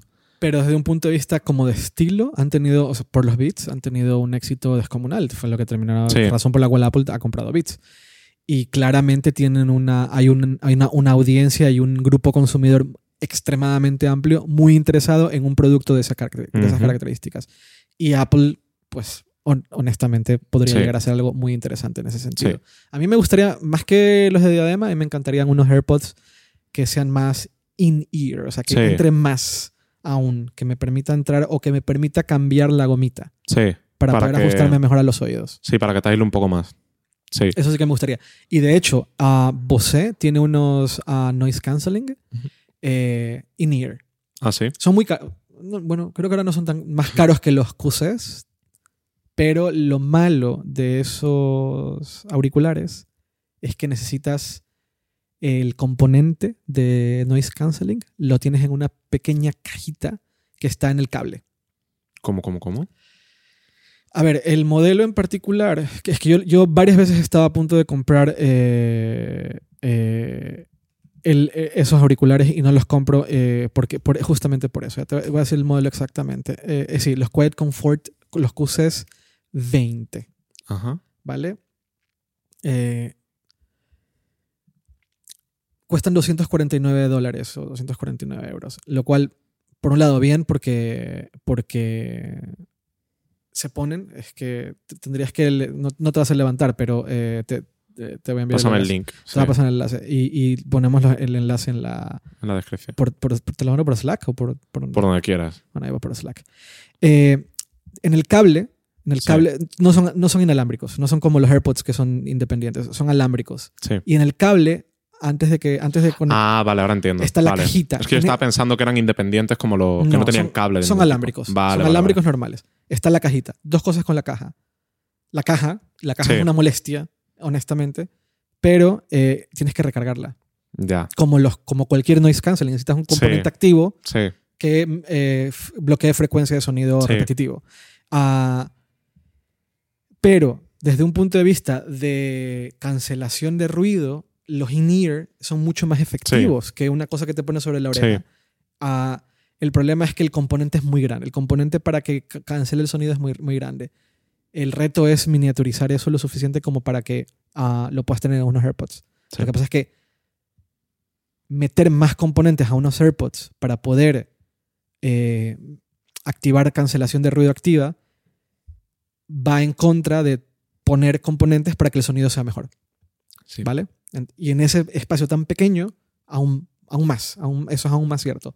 Por eso la gran mayoría de los eh, auriculares que cancelan el ruido son de diadema, Sí. Para que el, el componente esté ahí, ¿no? Y la batería esté ahí. Eh, ese es el tema. A mí me gustaría unos AirPods in-ear, no, no, o sea, que se puedan meter dentro. Me da igual que no te... Sí, que, que, que- que- que te aíslen un poquito más el, el sonido. Sí, Y otra cosa que yo le pediría a los AirPods, y, y lo suplico, por favor, es que tengan un micrófono mejor. O sea, yo entiendo que es complicado porque al fin y al cabo son dos auriculares que están relativamente lejos de la oreja y tal. Pero, o sea, yo utilizo muchísimo los AirPods para llamar. Ajus- ¿Llegaste, ¿Te acuerdas de esta marca Jawbone? Sí, Que, que te hacían la detección del, del, de la- del- No usaban micrófonos, sino que te- la vibración del... ¿Ah, sí? Claro, eh, por eso se escuchaba también. No sabía yo eso. Por eso eran tan caros. Ah, amigo. Era uno solo. Sí. Era el, el douchebag que iba con el, Sí. no, con el con handsfree, ¿no? Sí, Eh, pero lo que usaban era el- la, la vibración de los, de los huesos. sí. Por eso se llamaba Jawbone. Ah, Eh, cla- claro, tiene sentido. ¿ya? Vale. Eh, y con eso sacaban, y por eso cuan- eh, el, el secreto de los Jawbone era que ya igual el ruido que había en ambiente, igual la persona te iba a escuchar perfectamente. Sí, Eh, eso sería. Pero claro, el componente también implica. claro. No, yo lo que quiero es el gesto para subir y bajar el volumen, por favor. Eso también. Aunque, bueno, también tienes el Apple Watch eh, a mano, por decirlo así. Es muy cómodo levantar y hacer así. Aunque yo he de decir que el Apple Watch me encantaría utilizarlo más. Eh, o sea, más para, qué sé yo, ver tareas, ver, controlar música, tal.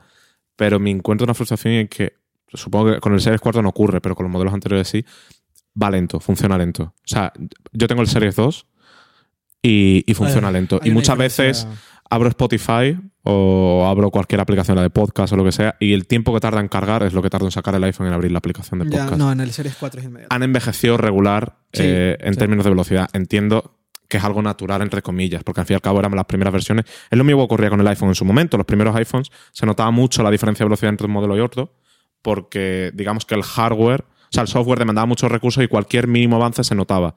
Ya no, no es como ahora que tenemos procesadores nivel portátil en los que sobra potencia por todos lados, incluso en un iPhone de hace dos años. Eh, entonces se nota. Y, y- y yo lo noto en, en el, en el Apple Watch. Y mira que el Series 2 fue una mejora muy grande respecto al Series 1. El Series 1 era muy lento. y el Series 0 ya ni te digo. Exacto. O sea, perdón, me refería al Series 0, porque el Series 1 y el Series 2 tienen el mismo chip. es verdad. Cambiaba la pantalla y el GPS y alguna tontería. El Series 0 fue un error. Era muy lento. Era, sí. era una prueba de concepto que no se debe haber vendido. Bueno, Sí. eh, sí, no. al- al- también es verdad que la apuesta del Apple Watch en aquella época era un poco distinta a la actual. Sí. No de hecho, teníamos un Apple Watch de 15 mil dólares aprox en la Edition. Y el de cerámica, que es el que más me ha gustado, ever. Sí, lo que pasa es que ya no lo hacen, ¿no? No, no, que Por lo eso. van a hacer. ¿Costaba qué? 1500, ¿no? Sí, o sea, Era más barato. Exacto, no era el Edition, que era una locura, eran 15.000 euros, pero sí que era, era carete, era más caro que el iPhone 10S ahora. Sí, de hecho. O sea que, Pero era súper bonito. sí. Bueno, eh, nos queda un tema de todo lo que ha pasado esta, este han sido dos meses de estos dos meses que no hemos de, que hemos estado en descanso Eh, la, la ex ahora ex encargada de las tiendas de, de Apple Angela Arendt Sí. se ha ido Sí, después de cinco años frente a, a las Apple Stores sí. opiniones sobre eso Pues no lo sé, porque leo mucha controversia en Yo Twitter. también. Sí, veo como que, que se ha ido porque la han echado, porque la Apple Store ahora, un- o sea, las Apple Store ahora son un desastre. Veo la opinión más, digamos, defendiendo lo que, lo que se supone que ha dicho Apple, lo que ha dicho ella misma, que es un poco retirarse de- del día a día de Apple y de esta vida de ejecutiva. No sé realmente qué opinar, porque al fin y al cabo, opine lo que opine, estaría eh, inventándome cosas. ¿Tú Al fin y al cabo, ¿Tú crees que con ella al frente las Apple, las Apple Stores se han ido un poco a la mierda? No, yo creo que las Apple Store han evolucionado en cosas como Today at Apple, que es un programa muy interesante y tal. Eh, se, ha se ha promovido mucho la compra online. Por ejemplo, ahora ya no hay 10.000 personas esperando en la puerta del Apple Store. O sea, hay gente todos los años, obviamente, pero cada vez hay menos. Pero ya no es lo que era antes. Exacto, ya no es lo que. Tú ahora vas con tu cita y, y recoges tu producto el día del lanzamiento y ya.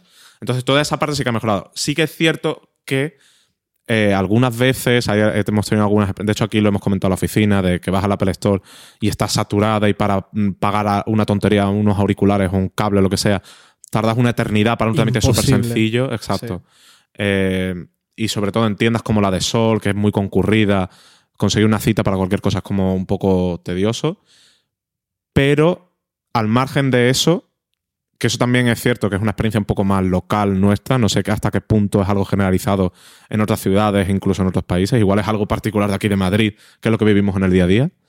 Eh, al margen de eso, eh, yo creo que las tiendas han evolucionado bien. O sea, no ha habido un cambio brutal, pero han evolucionado hacia donde tiene que ir. O sea, Apple quiere un poco que las tiendas sean como un punto de encuentro entre el fabricante, el consumidor, un punto en el que acudir, un punto en el que aprender, un punto en el que enriquecerse, incluso más allá de vender el producto. De hecho, tenemos los programas estos de, de Today at Apple que no tienen nada que O sea, se utilizan los productos de Apple, obviamente, pero no tienen nada que ver con.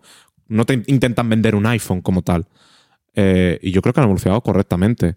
En mi opinión, el, esta como filosofía que encontraron hace uno, bueno, hace yo creo que ya dos años, de convertir las Apple Stores en como unas plazas, ha sido un error muy grande. ¿En serio? Sí. ¿Por qué?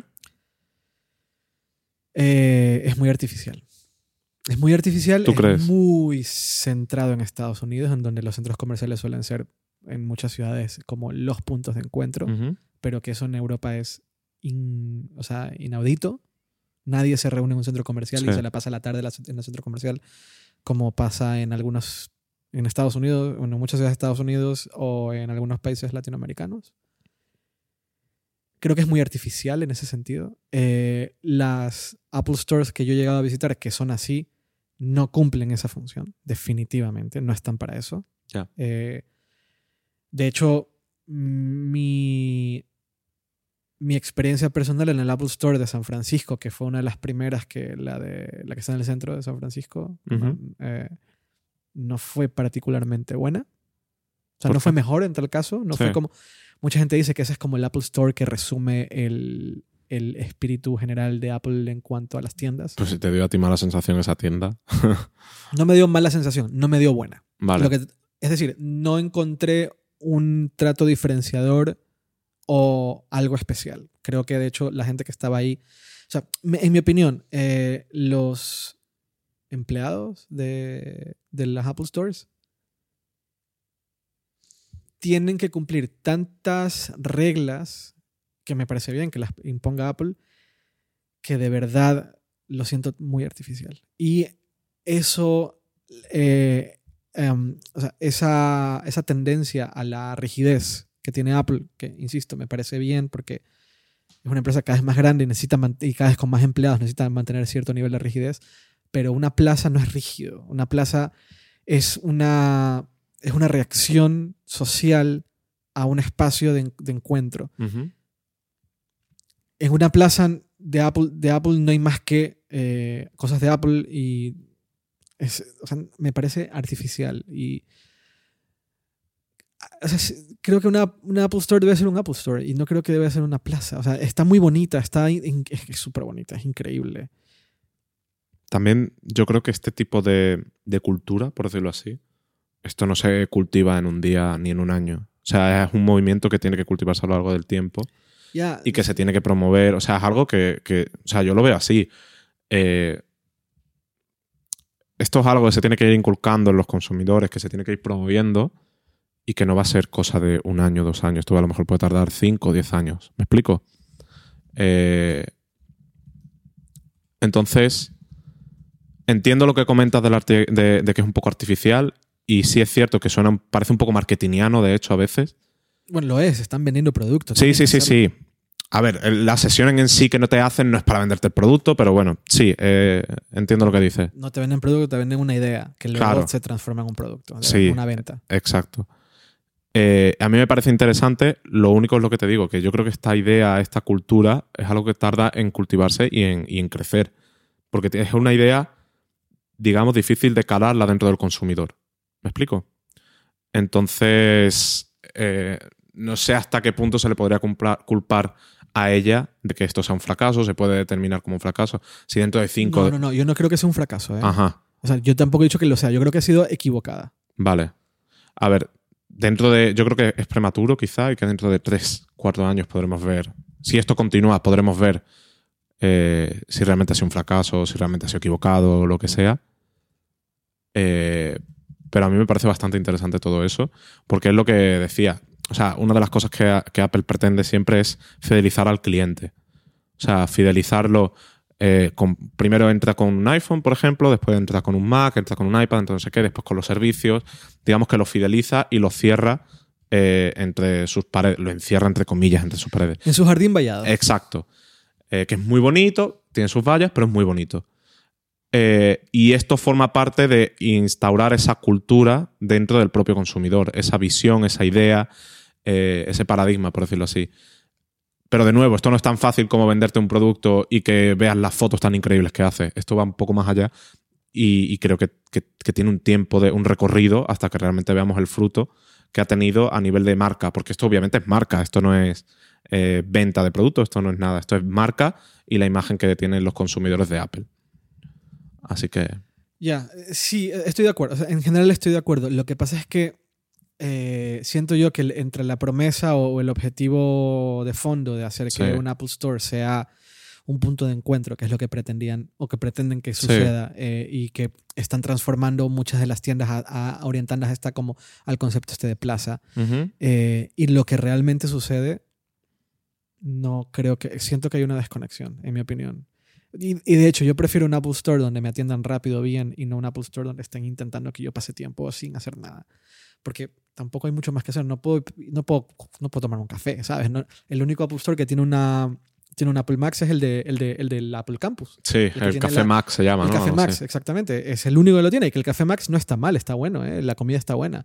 Eh, pero es la única que lo tiene. Claro. Si, si muchas Apple Stores estuvieran en un lugar donde me puedo sentar a comer una ensalada que es realmente saludable o un café que realmente está bueno, entonces la cosa empieza a cambiar. Porque Sí. entonces hay una actividad social que es sentarte en una mesa, sentarte a hablar, en un lugar que está bueno además. Pero, honestamente, creo yo que Apple no debería, y, y me imagino que será un poco la línea de pensamiento de ese lado, Apple no debería convertirse en un restaurante. Sí, El, el Café Max del, del, del Apple Campus está ahí porque está el Apple Campus. Entonces, logísticamente tiene más sentido.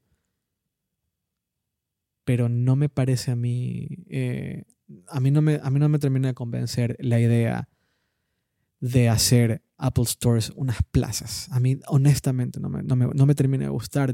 De verdad lo siento forzado y artificial. ¿Y tú crees que su- la marcha de de Ángela tiene que ver con eso? O sea, que ha sido por eh, porque en, en el seno de Apple opinan que esto no, no camina como debería o que necesitan un rumbo diferente. O sea, no necesariamente tiene que ser un fracaso, simplemente que quieren un- una idea diferente o Eh, evolucionarlo un- por un camino diferente. El otro día estaba leyendo una conversación en Twitter entre varios bloggers de Apple en Estados Unidos que tienen, que esa gente tiene muchísimos contactos eh, cercanos y había una división muy clara entre la mitad decían que eh, esta mujer, que esta persona, Angela, se fue eh, despedida porque definitivamente no, no terminó de cumplir las expectativas de la empresa y la otra mitad opinaba que las había excedido.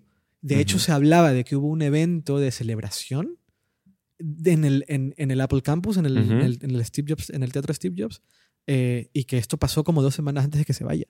Y algunos decían, y como era una fiesta privada o como era una celebración privada, pues no se han filtrado muchos detalles del tema, pero algunos hablaban que se trataba de una despedida, pero una despedida en un término bastante bueno, si te están celebrando la vida, Sí.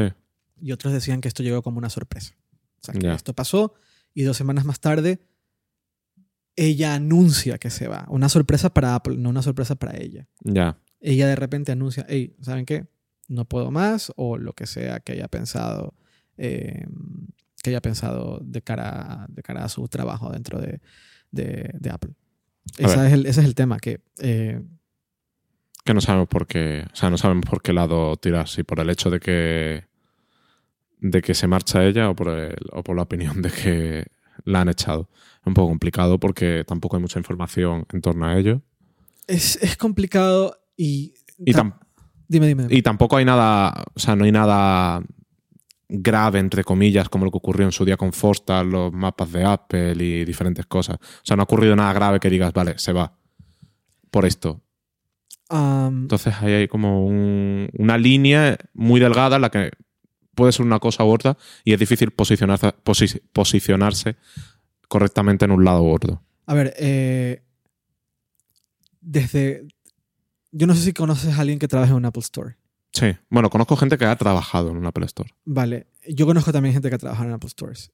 Y la opinión, y ha sido muy obvio los cambios de dirección que ha tenido las Apple Stores. Básicamente han sido tres personas que han dirigido las Apple Stores. Ujú. Angela es la tercera. Eh, la, la opinión sobre el mandato de las Apple Stores cuando ha estado eh, Angela eh, han sido muy divisivas. La mitad de las personas que conozco que trabajan en Apple Stores dicen que está muy bien. La otra mitad eh, consideran que, que lo hace, que, que es terrible. Que hay, una, que hay una presión tremenda, que, en fin. Eh, un También, también hay que tener en cuenta que la popularidad de la marca ha ido creciendo. O sea, no es lo mismo gestionar un Apple Store cuando se venden un millón de iPhones al trimestre que cuando se venden 40. ¿Me explico? Sí. eh, el, el que estuvo, el que, el que empezó las Apple Stores, Ron Johnson. Ajá. Yo creo que yo creo que fue un tipo muy, yo creo que fue un tipo extremadamente difícil de reemplazar. De hecho, la persona que reemplazó a, a- a Johnson estuvo seis meses en Apple y lo echaron. Y ahí entró Angela Ahrens, eh, entró al, al puesto. Eh, no recuerdo el nombre de la segunda persona. Ron Jon- además que Ron Johnson, luego de irse de Apple, se fue a JCPenney. Eh, no, venía de JCPenney. Sí, venía de JCPenney y terminó en. No, no recuerdo dónde se fue. Eh, venía de JCPenney. No, venía de Target. ¿Conoces Sí, sí. Estuvo en Apple, montó las Apple Stores, fueron el éxito que han sido, y se fue a JCPenney como CEO y lo hizo muy mal. ¿Ah, sí? Lo hizo muy mal. Eh, me parece que se, lo- de hecho lo echaron dos años más tarde. Joder. Y el tipo, pero el tipo era muy bueno, o sea, es que venía con una metodología de trabajo que no casaba con una, una empresa como JC, JCPenney. Sí. Es de alguna forma el, el- el corte inglés de Estados Unidos o el, el Palacio de Hierro de Estados Unidos. Entonces no, no creo que, que casó bien. No creo que casó bien. Que no casó bien con la Sí, filosofía. pero él se fue de. mm, Él se fue de, de Apple para entrar eh, a JCPenney. Eh, pero no recuerdo el nombre de la persona que lo reemplazó. ahora y duró mismo. solo seis meses la persona Sí, que lo duró reemplazó. literalmente seis meses. Y Angela Arendt, eh, yo creo que el, el- el puesto, o sea, ella tenía que cumplir, era, era, era mujer en un mundo de la tecnología, donde las mujeres, sobre todo cuando la contrataron, todavía había como todo este tema, joder, en fin, tonterías. Eh, pero además tenía que, tenía que superar a, a- a Johnson y además venía de un, de un director de las Apple Stores que duró solamente seis meses. O sea, es que eh, es, es- es complicado, eh, es- es duro. Sí. Estoy, mientras hablo, estoy buscando eh, eh, quién, eh, quién fue la persona que, que estuvo seis meses. estuvo no recuerdo el nombre. Es que, insisto, estuvo seis meses. O sea, que tampoco... Bueno, tampoco tuvo mucha Pero capacidad eso de de- acción. Pero eso demuestra lo complicado que, que es sostener eh, las Apple Stores. Es- no, no es nada fácil. No es nada fácil. Eh, también es verdad lo que has dicho tú. La, no es lo mismo vender lo que se vendía en el, 90, en el 2000, 2001, cuando se abrieron las primeras Apple Stores, a lo que se están vendiendo ahora y lo que significan Claro. ahora mismo. eh, Y el número de Apple Stores que hay. el o sea, número de que ha y la expansión que han tenido a lo largo de estos años. exacto. En eso, Angela Arendt es muy buena. en, en Burberry, la, la expansión que hizo en Burberry es De la marca la, la expandió súper. Loquísima. Y compró una, creo que había una licencia de Burberry en, en España Ujú. Que terminó siendo no oficial. No recuerdo muy bien la historia. La historia es muy loca, o sea, merece contarla.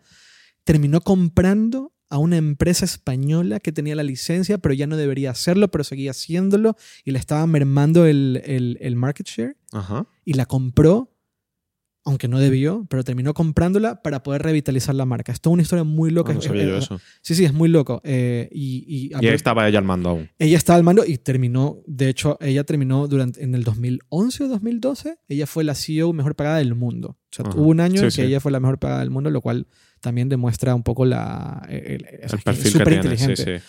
Entonces, claro, está el tema de la echaron, se fue, cumplió, no cumplió, esperaban que estuviera cinco años, y los cinco años eh, revisaban el puesto y decían, tal vez, yo, tal vez ella entró, mira, voy a estar cinco años en la empresa y cuando acaben estos cinco años yo me quiero enfocar en mi familia.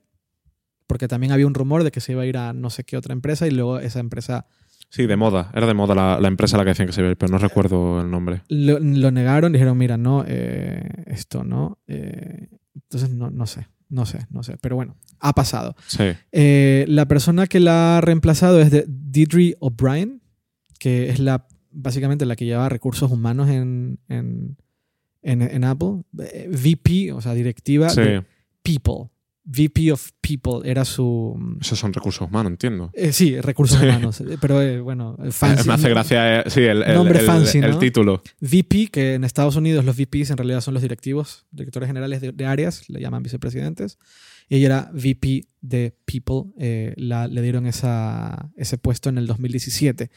Eh, pero llevaba, o sea, ella lleva 30 años en Apple. Ella es, ¿Ah, ella, sí? ella es como Paco Lara, o sea, es una persona que lleva años y años en Apple Sí. por encima del propio Steve Jobs. Eh, y ahora le han dado la... eh, se mantiene como directora de, de- de recursos humanos, pero además le han dado la... El, Ah, conserva, mantiene los dos. Mantienen los dos, sí. Vale. Eh, oficialmente es vicepresidente de Retail eh, y vicepresidente de eh, People. eh, Me hace mucha gracia humanos, sí. el cargo.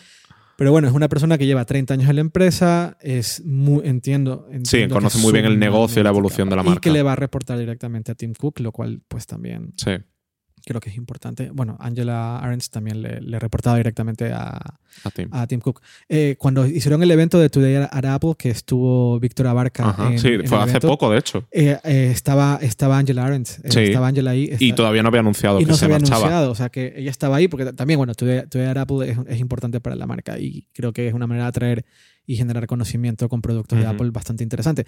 Pero ella estaba ahí, eh, sale en el, en, el, vi- en el video de Víctor. Sí, de hecho. eh, sale. Eh, entonces, por eso para mí también era como, ah, mira, o sea, esto es como Sí, es como sorpresivo. un poco extraño porque hicieron eso y le hicieron también un perfil en no sé qué revista. Creo que fue en Vogue. ¿Puede ser?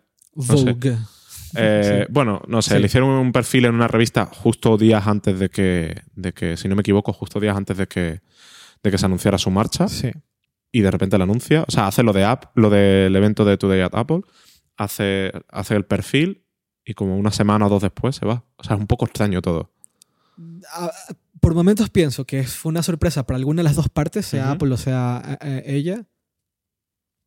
Pero tal vez está- también es verdad de que Apple es la empresa más importante, o sea, la empresa mejor valorada del mundo. Estas cosas dudo mucho que se hagan con eh, sorpresivas. Sí, no, no, no, claro que no. Dudo mucho. Tal vez ella lo había anunciado un año antes, lo tenían planeado y lo tenían ya listo y alineado y no sé, mira, no lo sé, honestamente no lo sé, pero, pero pasó. Y creo que con eso estamos puestos finalmente al día con todo lo que ha pasado a Apple desde el 15 de noviembre hasta el 13, bueno, hoy, estamos, hoy es 13 de febrero, el día que estamos grabando. Eh, creo que no nos falta nada. Creo que no. O sea, no, nos- no, no nos hemos olvidado nada. Sí. Eh, no sabemos nada.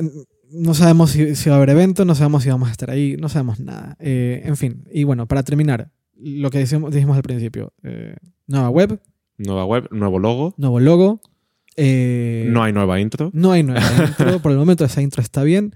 Eh, me gustaría pedir, si, si han llegado hasta acá, que también es- es- este podcast se está alargando bastante, pero está bien. Me ¿Cuánto gusta. llevamos ya? Una hora y media. Pero muy bien. Bueno, el, el- el producto final probablemente sea menos con los cortes y las ediciones Sí. que hagamos.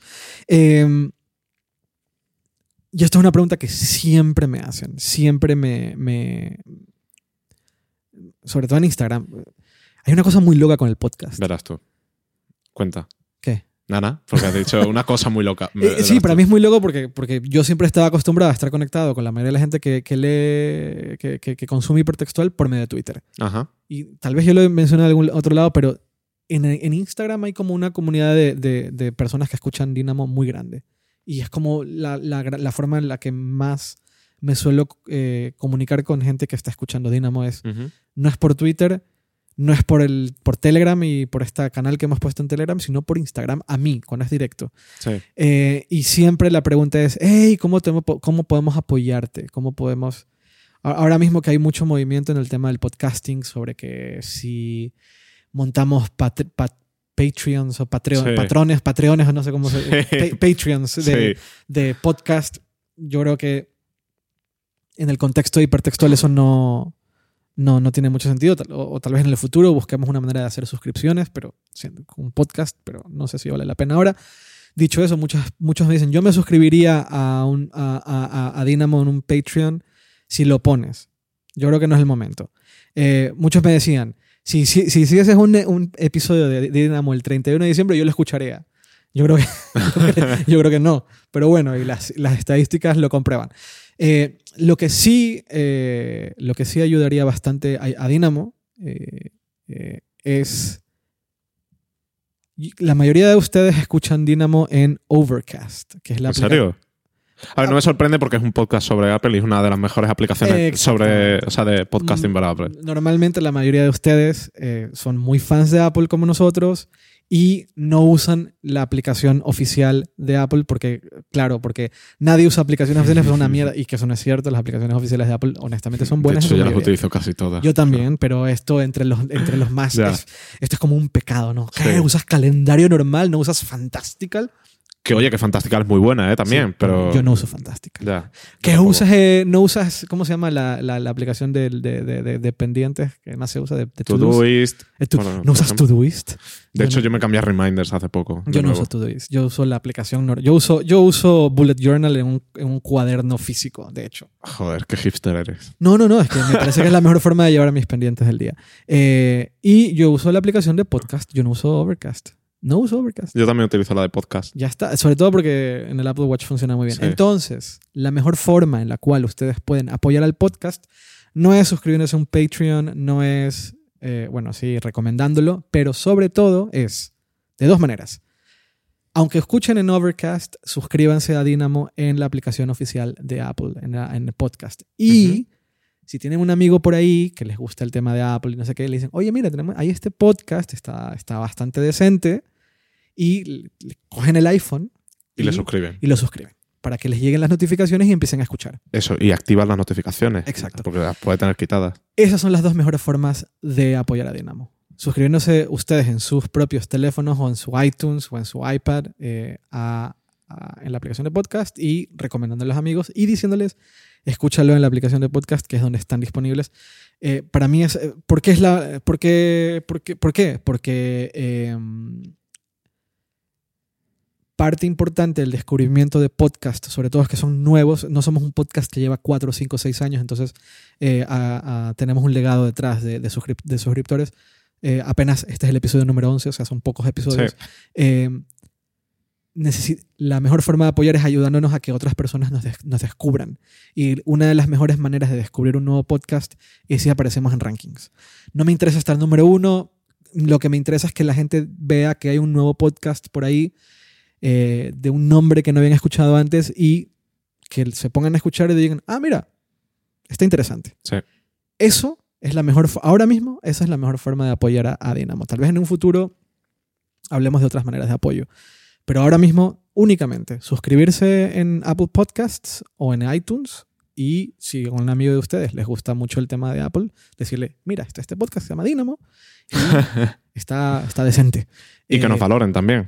Sí, eso también ayuda, pero sobre todo suscripciones para que más personas nos descubran y se cree como una bolita en donde por aparecer en un ranking, más personas se suscriben, nos mantenemos en el ranking, más personas se suscriben, más personas nos escuchan y de esa manera pues llegamos a más personas, tenemos mejores discusiones y pues intentamos eh, dar más valor a quienes estén escuchando. Esa es la mejor manera de apoyar a Dinamo si es que han llegado hasta aquí y se han Es que de verdad me lo preguntan bastante eh, por mensaje directo de, de Instagram.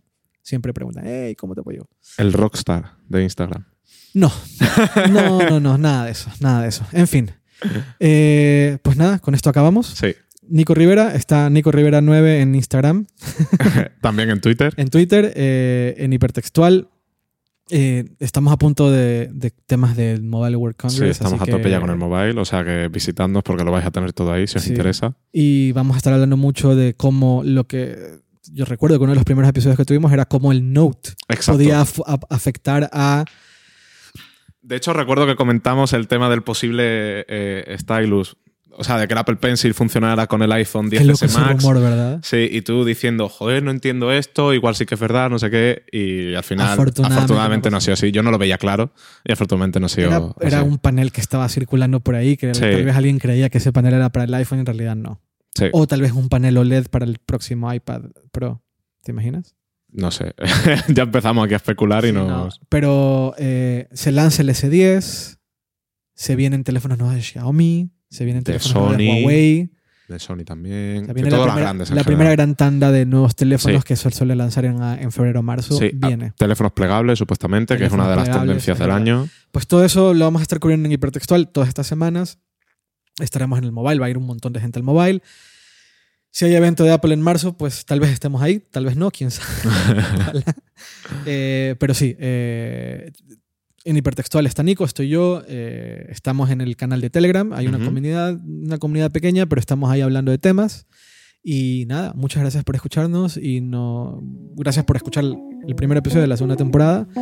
Eh, y nos escuchamos pronto. Chao. Adiós.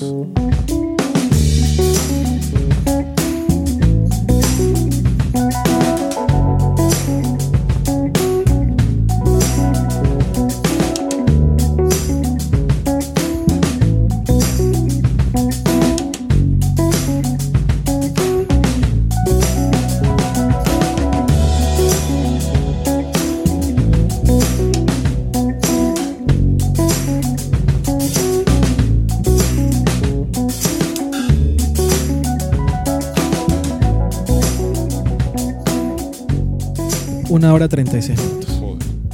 Con recortes que se queden 1.20 como mucho. No, no, no sé. Madre mía. Eh, ¿Una pizza o qué? Venga, lo compro. ¿Una pizza? Venga.